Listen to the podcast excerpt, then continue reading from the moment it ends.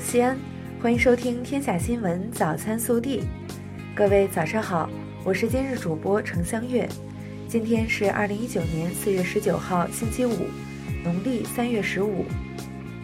预计十九至二十号，我市有一次降温降水天气过程，最高气温下降十度以上。二十号最低温度将降至十二度，请注意及时加减衣物，出门携带雨具。首先来看今日要闻。四月十八号晚，由西安市人民政府指导，西安市委宣传部、曲江新区管委会承办的二零一九西安国际时尚周开幕式在西安大雁塔下精彩举行。来自多个国家的时尚大咖走上红毯，共同见证与助推西安的时尚力量。本地新闻。十八号，市委举办厅局级党政主要领导干部坚持底线思维，防范化解重大风险专题研讨班。市委副书记、市长李明远主持并讲话。他指出，要深刻认识防范化解重大风险的极端重要性和现实紧迫性，坚决扛起防范化解重大风险政治责任。十八号，市长李明远调研汉长安城遗址保护及未央区经济社会发展情况。他强调，要以习近平新时代中国特色社会主义思想为指导，聚力改革创新，强化保护利用，提升区域发展品质，推动经济社会高质量发展。十八号，陕西自贸试验区西咸新区两周年改革创新成果发布。截至今年三月底，西咸新区新增注册市场主体增长四千六百七十六家。七个极具特色的制度创新案例在全国全省复制推广。十八号，陕西省生态环境厅发布全省三月份水环境质量状况，渭河干流西安段水质良好，西安水环境质量改善，排名全省第三。十七号，秦华天然气公司表示，将排查西安公租房小区天然气安全隐患，对检查出有燃气安全隐患。且拒不整改的，将坚决进行清退。十八号消息，西安推出互联网加驾培项目，市民可通过西安机动车驾驶员培训公众服务平台了解驾校各项服务质量。机动车驾驶人计时培训系统十五号起已正式运行，学车时刷身份证可记录学时。四月十九号至四月二十二号，我市所有车管分所、二手车市场。机动车登记服务站将暂停办理各项需要查验车辆的业务。高陵区通远环镇西路起点位于高陵区京二路与纬一路交叉口，终点位于京二路与京高北路交叉口，已于近日完工，经验收即可通车。十八号，蓝田县人民法院刑事审判庭公开宣判，被告人石某、王某等六人妨害信用卡管理、非法拘禁。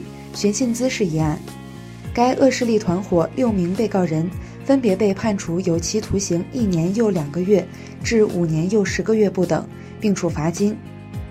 日前，榆林市召开发布会表示，从今年一月一号起，榆林市政府出资为榆林市行政区域内的所有人员购买保险，将保险业引入灾害救助领域，每个自然人累计赔偿限额为十一万元。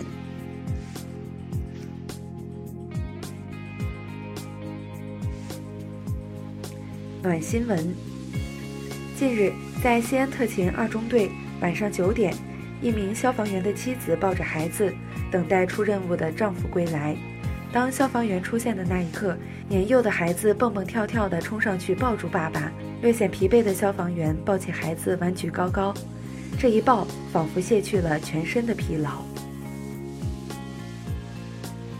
国内新闻，十八号，商务部表示，最近以来。中美经贸协议文本磋商不断取得新进展，但仍有不少工作尚待完成。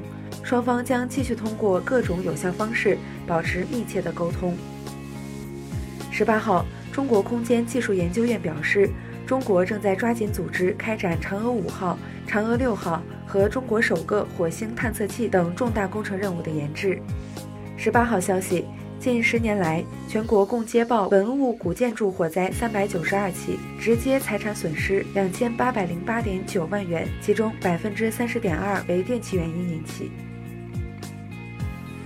十八号，河北省政协原副主席艾文礼受贿案一审宣判，艾文礼以受贿六千四百七十八万余元被判处有期徒刑八年，并处罚金人民币三百万元，受贿所得上缴国库。艾文礼表示服从判决，不上诉。十八号十三时零一分，台湾花莲县海域发生六点七级地震，震源深度二十四公里，岛内多地震感明显。至当日下午四时。地震造成十七人受伤，预计未来几天还会有规模四到五级的余震。近日，天津市网信办对视觉中国网站运营主体汉华易美图像技术有限公司作出罚款三十万元的处罚决定。视觉中国承诺将对平台内容和产品服务进行全面筛查。十八号。